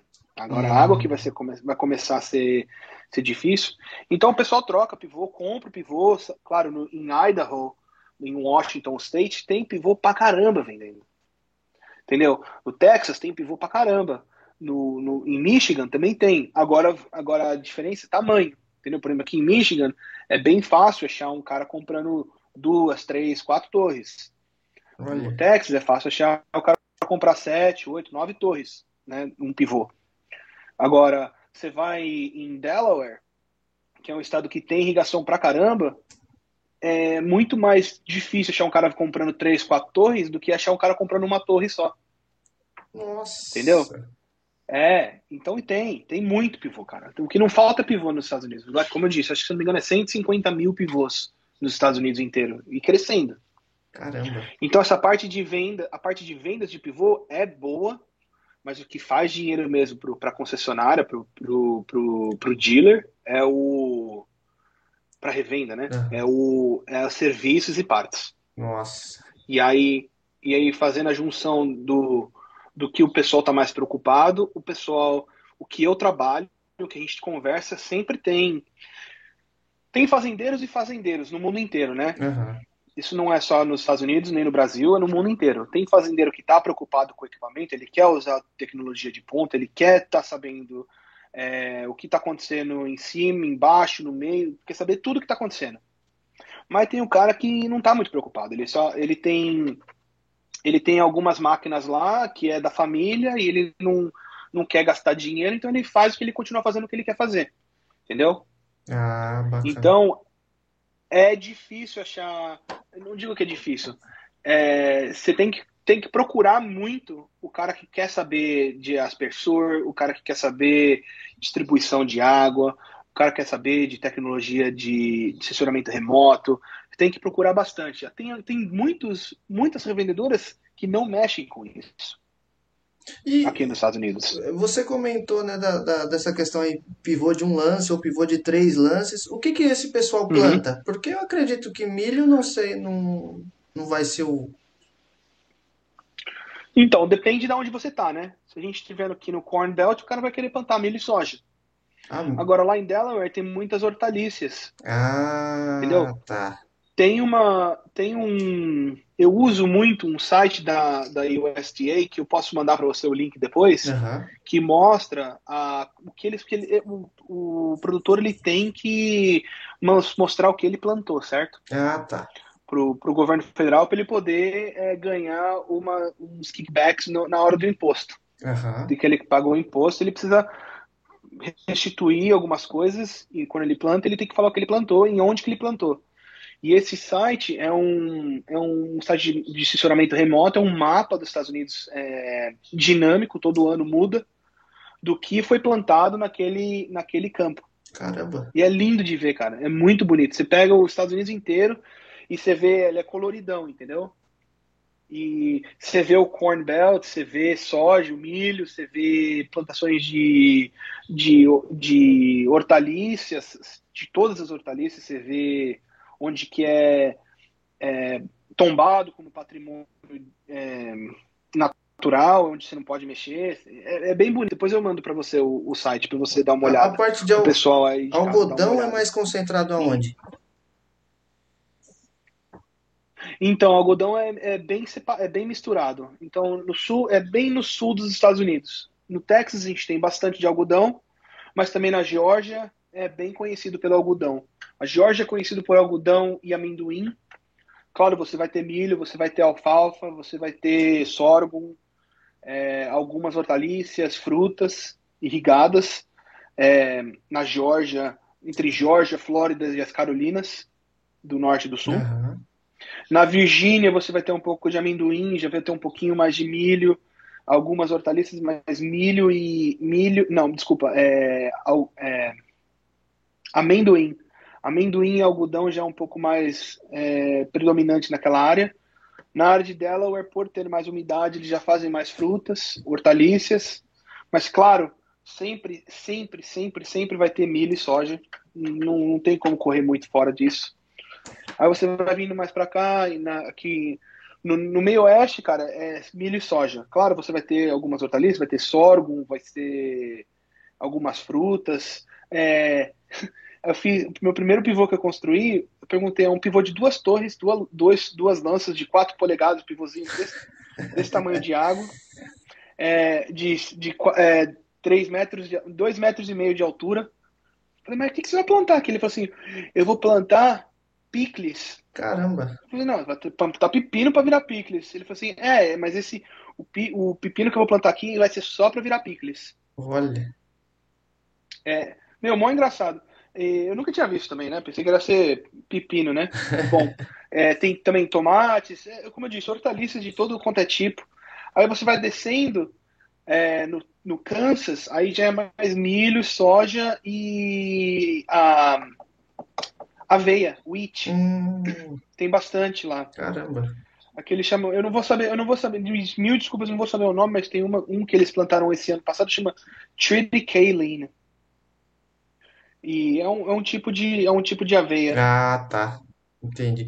Vou... Certo? E bom, desculpa, é, não, vai. eu ia puxar um comparativo pro, com o Brasil também, com o que a gente conversou uhum. aqui no, nos bastidores, com relação como que eles fazem a irrigação, é, energia, é, diesel, como que é a distribuição? Porque o que a gente tem de imagem é que tem é, trifásica pelos Estados Unidos inteiro e é tudo estruturado. Tudo asfaltado, tudo estruturado.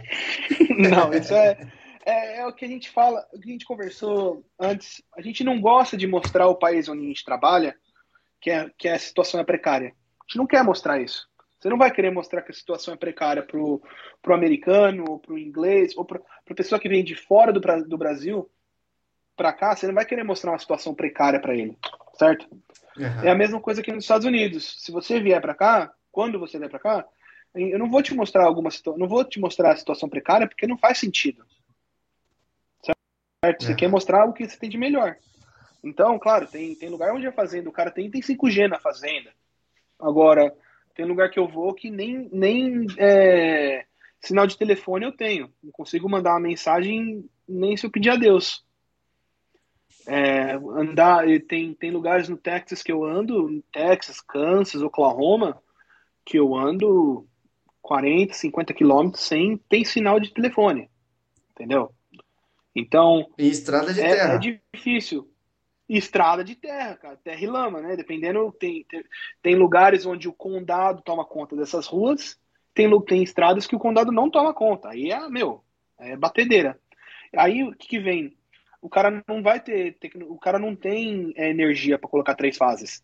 Aí o que o cara faz? Ele tem um gerador para gerar o trifásico, um conversor né, de, de, de energia, para girar o trifásico para rodar o pivô ou tem lugares onde algumas, uma empresa de pivô prevalece, onde ele não tem energia, não tem como colocar um nada lá, que é a ATL. A ATL são pivôs hidráulicos. Entendeu? Ele não, não precisa de energia trifásica para rodar o pivô. É tudo feito por óleo. Caramba. É, é, tudo, é tudo hidráulico. É, é, é bem, é bem diferente, né? Para falar assim. É bem, bem, bem mesmo diferente.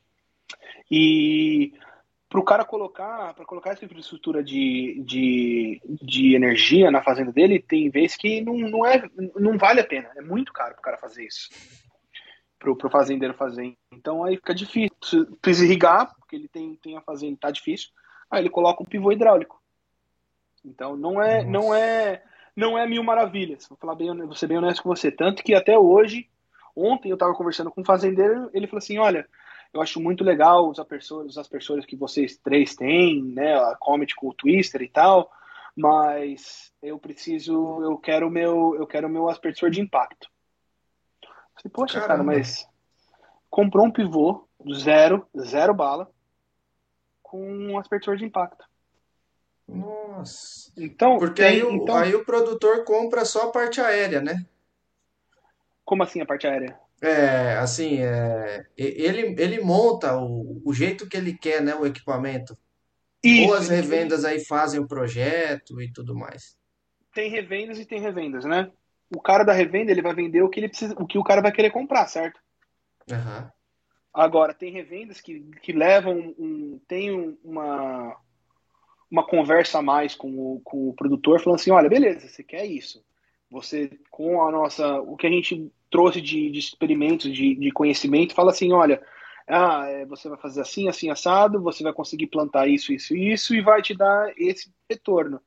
Se você fizer dessa maneira que a gente está falando, você acaba gastando um pouco mais no pivô, ou que seja até um pouco menos, porque o aspersor de impacto não é barato como não é, ele não está gastando menos com as pessoas de impacto, como nesse, nesse esquema. Mas você acaba aumentando a tua produção porque você está colocando mais água, tal. E aí que vem a conversa de ah, vamos usar esse pneu porque é melhor, vamos usar esse motor porque você consegue, você não vai ter problema em ficar preso se, se, se ficar muita lama. Vamos usar esse aspersor porque não vai aumentar a quantidade de, não vai é, colocar muita água onde não precisa e tal, entendeu? Então, essas são as conversas que o revendedor precisa ter com o, faz, com o fazendeiro, que eu não entro muito em questão, entendeu? Eu converso mais direto com a revenda. Ah, entendi. Aqui o Daniel está fazendo uma pergunta também. Eu acredito que é a mesma dúvida que eu tive também. Ele falou, está perguntando quantas torres tem um pivô hidráulico, né? Ou se tem um limite de torres que o pivô hidráulico suporta, alguma coisa assim. Pelo que eu entendi, não tem limite. Caramba. Você pode ter uma torre ou você pode ter 30 torres.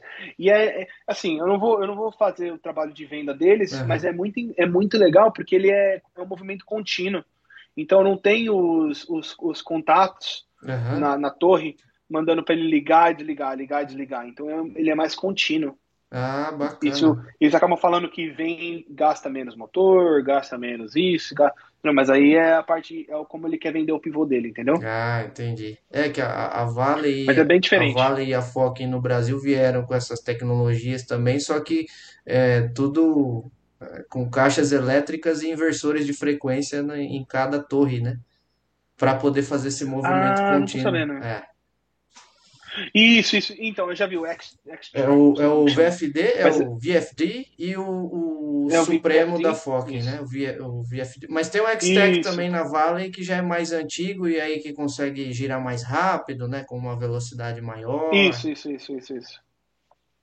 Então, aí eles eles estão fazendo esse pivô desde 1970, dessa mesma maneira. Caramba. Claro, hoje eles têm eles conseguem colocar, se você tiver eletricidade na tua fazenda, você pode colocar o 480, mas não para rodar o pivô, mas sim para rodar a bomba, os motores para puxar água do solo, né? Uhum. As bombas e o painel de controle. Você pode colocar um painel, painel como chama, é, touchscreen, essas coisas, né? Colocar o GPS, o controle remoto, essas coisas. Entendi. E é, nessas áreas aí que não, não tem internet, o pessoal utiliza a telemetria via rádio, alguma coisa assim como alternativas?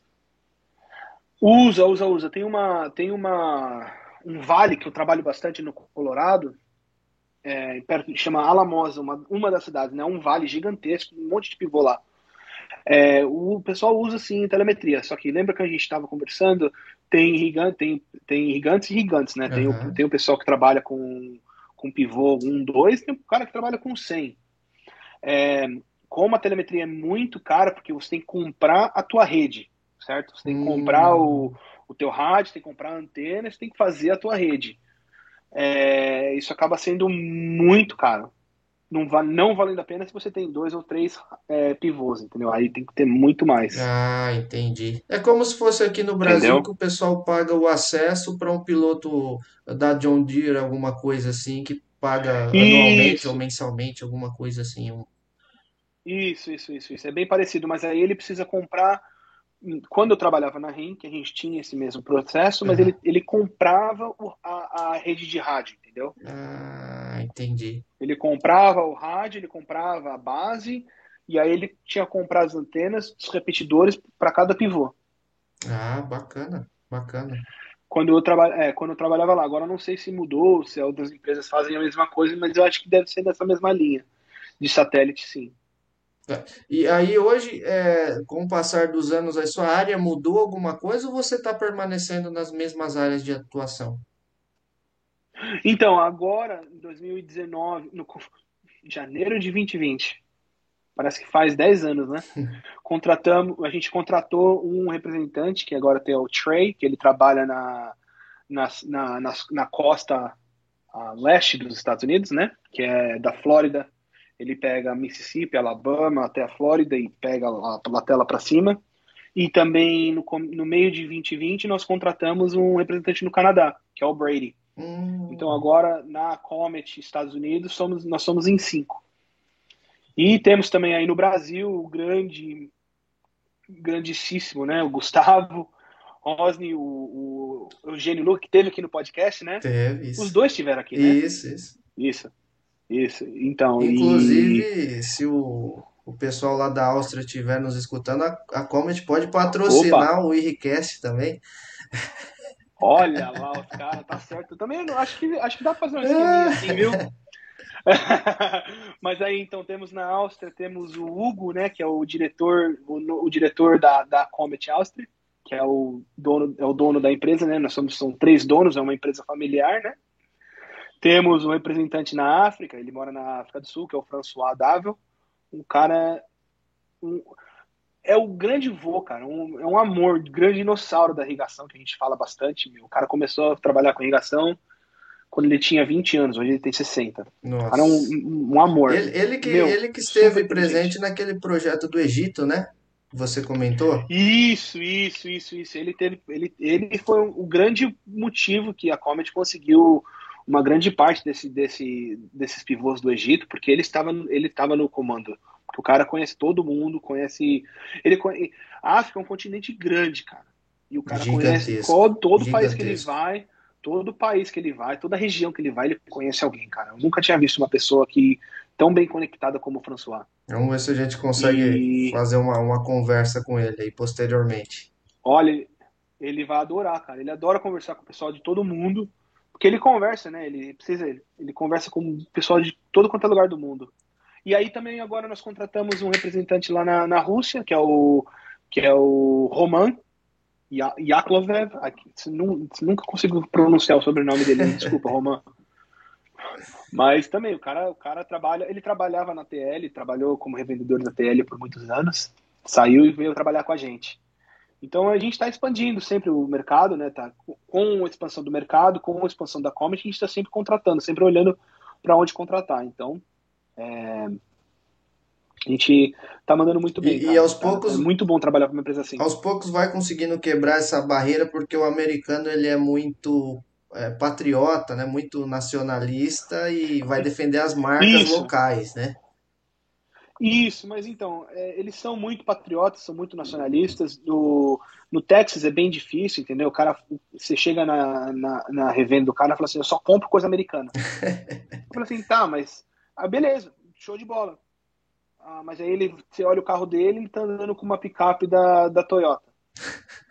Aí você olha o computador dele, ele tá usando um computador do Toshiba. aí você.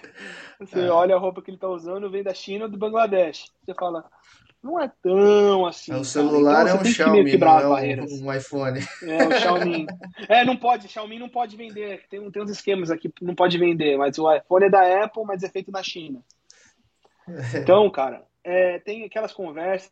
É, tem que ser feito, eu quero tudo daqui dos Estados Unidos, mas você não consegue, o mundo está muito globalizado. É, a, a, tanto porque acima de patriotas eles são muito capitalistas e se importam muito com o dinheiro deles, né? Então, o que tiver um posicionamento de mercado e tiver qualidade, eles vão vão adquirir. É o que ele vai comprar. É. é.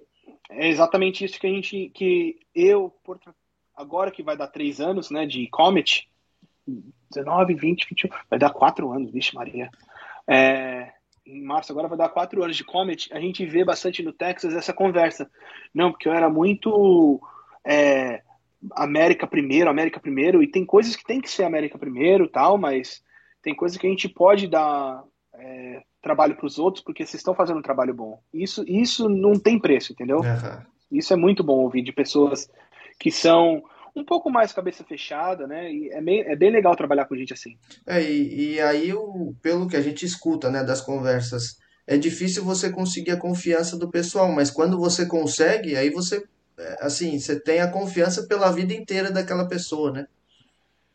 É, com certeza, porque assim, a gente, é, muitas, muitos vendedores, né, isso assim, eu, eu não sou vendedor, eu não, não estudei para ser vendedor, não, não fiz administração ou business, não fiz nada disso, fiz engenharia trabalho no campo. Eu gosto de trabalhar no campo. Você mostra, quando, você, quando o cara vê uma pessoa bonitinha, com a camiseta assim, com a camisa assim, com o cabelinho bonitinho, com a barba feita, o cara já olha pra você e fala assim: meu, o cara não sabe nada, o cara só vai querer entuchar coisa para comprar e acabou. Aí você vai no campo, o cara só tem campo com, com água é, de chorume, né? você tem que, tem que entrar no campo e, meu, toca, toca, toca pra ferrar lá, meu, vai, vai que vai. Aí o cara já muda a conversa, ele muda a maneira que olha que ele te olha, entendeu? Ah, você tá bonitinho porque você veio aqui hoje, né? Você não, você não é sempre assim. Não, eu não sou sempre assim. Eu, eu gosto de usar minha camiseta rasgada, ou calça ferrada, bota fedendo, fedendo cocô, entendeu? E vai que vai. entendeu? Tem, é, então você ganha, você ganha essa confiança dessa maneira. Não, bacana. Um, aqui, pelo um menos, outro, né? um outro ponto que eu quero abordar com você aqui também, porque é uma curiosidade é, dos brasileiros também. O pessoal mandou perguntas também no Instagram, e eu já até fiz essa uhum. pergunta nos bastidores, é com relação é, a, a, as estações aí do ano. Você tem épocas que pega aí ah. muita neve, e aí o que, que uhum. você vai fazer que você comentou, eu achei bem interessante. Quando tá, por exemplo, a nevasca lascada aí e parou uhum. a irrigação, o que, que você vai, vai fazer? Então, eu tô agora no meio, eu tô aqui em, em Michigan agora, eu tô aqui no, no hotel, então vou mostrar para você como que tá lá fora. O pessoal dá uma olhada que tá assistindo no, a live. Tá menos 6 graus lá fora, tá nevando agora. Caramba. Então eu tô aqui, tô dentro aqui, tô com ar-condicionado no hotel e tal, mas é frio. Nessa época do ano, geralmente, o pessoal trabalha bastante com é, inventório e parte de começo de vendas, entendeu? Que, é, o que, que o mercado vai começar a fazer esse ano, entendeu? Que agora é, é janeiro, né? Então, o que, que o mercado vai fazer agora? Ah, vamos começar a comprar pivô, já vamos marcar as coisas que precisa vender, fazer parte de inventório. Então, o que eu falo é assim, de geralmente, né? E sempre muda, né? Uhum. cada ano é um ano de, jane... de, de março, março a outubro, é, é tocar o pau, cara. É campo, campo, campo, campo, campo, campo, até, até outubro, certo? De outubro a dezembro, de outubro a dezembro, aí é mais parte de inventório. Tipo, ah, vendemos tanto isso, precisa repor as partes no, no, no escritório. Claro, de, ma de abril até, de, até dezembro é isso também, né? Você continuar vendendo, tem que comprar. Vende, compra, vende, compra, vende, compra. De dezembro a abril é, é, a parte de que ele vai fazer a parte financeira dele, porque a, dia 15 de abril é quando precisa fazer a, o imposto de renda. Então é a parte onde eles estão vendo quanto que eles venderam, o que que fez, como que fez, o que, que precisa, onde que precisa fazer e tal. É, e também muitas empresas, aqui nos Estados Unidos pelo menos, ele tem o dia de apreciação do cliente.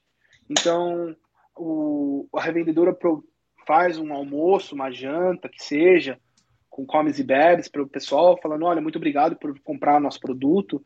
E a gente, como vende produto para eles, vai nesses, nesses eventos. Por isso que eu estou aqui hoje. Uhum. Ontem teve um, na terça-feira vai ter outro na quarta e na quinta vai ter outro. Então a gente já vai ficar aqui nessa área, entendeu? Ah, bacana. Então é, é mais ou menos é mais ou menos estruturado dessa maneira. Então, é, de, de dezembro a abril é parte de financeiro, parte de, de warehouse, ver o que o mercado vai fazer. De abril a outubro, novembro é campo. E o resto é parte, é parte de, de, de, de ver como que tá o warehouse. E aí você também pega um pouco tanto de clientes finais como os revendedores. Tem uma, uma Isso. Você tem atende bastante revendedores? Tem bastante revendedores espalhados aí? Tem. Eu, eu, eu pessoalmente, como eu mexo no meu, no meu mercado, é assim. Eu prefiro muito mais trabalhar com o revendedor porque ele conhece o fazendeiro, ele conhece a área dele, ele sabe o que ele precisa e ele sabe o que ele não precisa. Uhum. Entendeu? como eu moro, como eu moro no Novo México e eu trabalho em um, um estado muito grande, eu trabalho bem pouco com o fazendeiro em si. Ah, entendi. Entendeu? Isso já é diferente para cada, cada pessoa tem uma maneira de trabalhar no, no seu próprio ter território. Eu digo não só como, como vendedor de aspersor, mas o vendedor de pivô, o, o dono, tudo muda, entendeu? Cada pessoa tem que trabalhar da maneira que acha, que acha mais conveniente. Para mim é muito mais conveniente trabalhar com revendedor porque eu não conheço completamente o território dele, entendeu? Uhum. Eu sei, a, eu sei os problemas que a gente tem no mundo agrícola e eu posso ajudar ele a mexer nisso, entendeu? É, mas se você dá uma olhada, se você dá uma olhada no site da, da, da, Lin, da Lindsay, da, da Vale, se eu não me engano, da Focking também tem, você vai ver o um mapa de dealer, cara, você vê, é, é espantoso o quanto de dealer que tem. Ah, de então revendedores. Tem, tem bastante aí. Tem, tem, tem. É um negócio bem. É, a gente chama de cutthroat, que é bem na jugular mesmo. E, e como que você faz a sua programação, assim, só para o pessoal ter uma, uma base aqui, é, uhum. é, você fala assim, ah, eu vou para o estado tal que tem cinco revendedores, então aí eu vou fazer minha, minha rotina lá essa semana. Então, a maneira que eu faço é, eu ainda estou tentando aprender, porque você não consegue mexer no mercado tão grande quanto o que eu é. mexo, em um ano você não aprende, entendeu? Em três anos você começa a ter uma noção. E é gigantesco, entendeu? né? As distâncias também, né? Com certeza, é. Por exemplo, de onde eu tô da minha casa, dá mais ou menos dois dias de estrada. Nossa. Dá mais de, mais de 30 horas de direção, de horas. Então, cara, você não consegue ir de carro, você tem que voar. Entendeu? É, então, o que eu faço, assim, eu tenho, eu tenho a, os dealers que são Comet 100%, os caras que gostam da, da, da empresa, gostam do que a gente faz.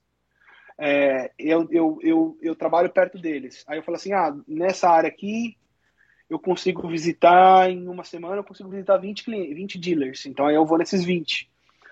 Aí eu volto para casa, fico uma semana em casa e faço de novo. Agora, tem momentos que eu não consigo ficar em casa. Por exemplo, eu tô, tô na estrada desde o dia 12 de janeiro, eu tô na estrada. Eu voltei, a gente voltou do Brasil, é, a gente voltou do Brasil dia, dia 6, que eu, minha família inteira tá no Brasil, passei Natal no mês, minha esposa e eu, a gente foi. Então, saí do dia 20, 21 de casa, dia 19 de dezembro, voltei dia 6, dia, no, dia 11 estava na estrada de novo. E agora eu tô aqui até o dia 28. Então tem meses que a gente fica meio de cabeça branca, velho. Perdi bastante cabelo já.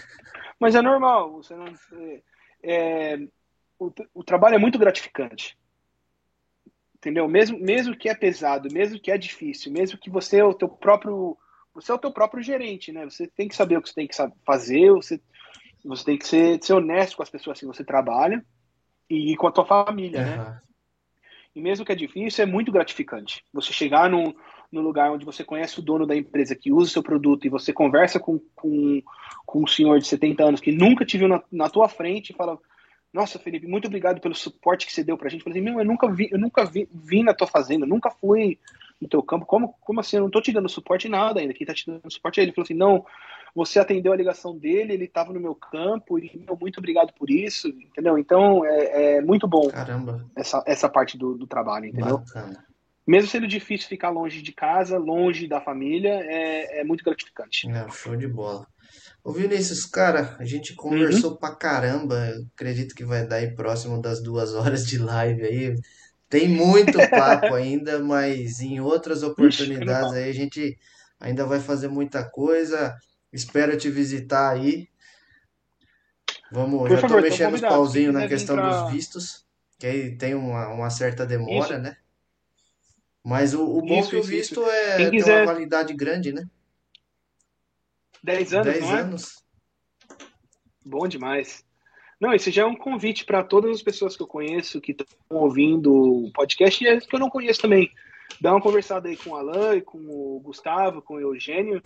É, se vocês quiserem vir conhecer os Estados Unidos ou que a Áustria também, que a gente gosta muito de mostrar onde é a empresa, dar uma conversada com eles para a gente trazer vocês para conhecer a nossa empresa, entendeu?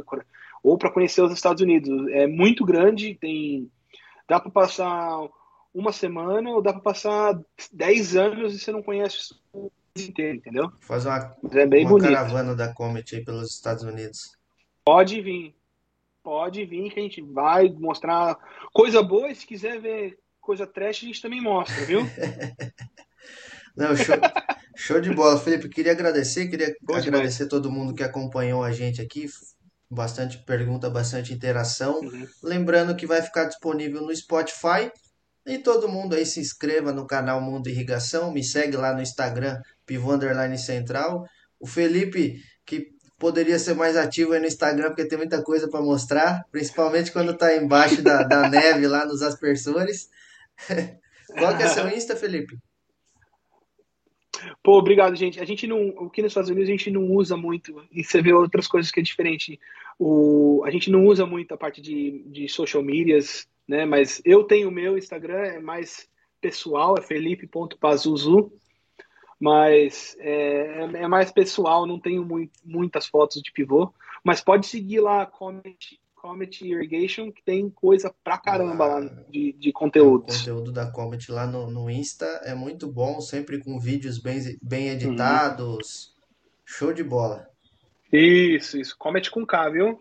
Pode checar lá que tem coisa pra caramba. Todo, toda, toda semana a gente tenta mandar o, alguns vídeos, algumas fotos do nosso, dos nossos territórios aqui dos Estados Unidos e do mundo e a gente fala para eles. Eu tenho, tem um vídeo meu lá na Comet, eu trabalhando, eu tava menos não tava menos 20, eu tava trabalhando no campo. É, foi, foi nesse vídeo aí que eu te conheci, que aí eu vi, eu falei, caramba, que que Aí eu vi, eu falei, puto, o cara fala inglês bem pra caramba, oh, é brasileiro. Eu falei, caramba, o cara tá lá na, tá na gringa, pô, tem que trazer esse cara pra, esse pra falar trash, da, da irrigação lá. É, tamo junto, cara. Alan, quando você precisar, só mandar mensagem, a gente tá aqui, tá pronto pra, pra conversar com vocês e mostrar que é, não é tão diferente o mundo da irrigação aqui dos Estados Unidos com o Brasil, com algumas diferenças. Claro que nada pode ser tudo igual, mas tem muita coisa legal para a gente conversar ainda. Não, show de bola. Vamos ver aí que o... vamos esperar o Tour Mundo Irrigação pelos Estados Unidos aí que um dia vai acontecer. Pode vir, estão convidados. Show de bola. Valeu, Felipe. Brigadão, cara. Beleza.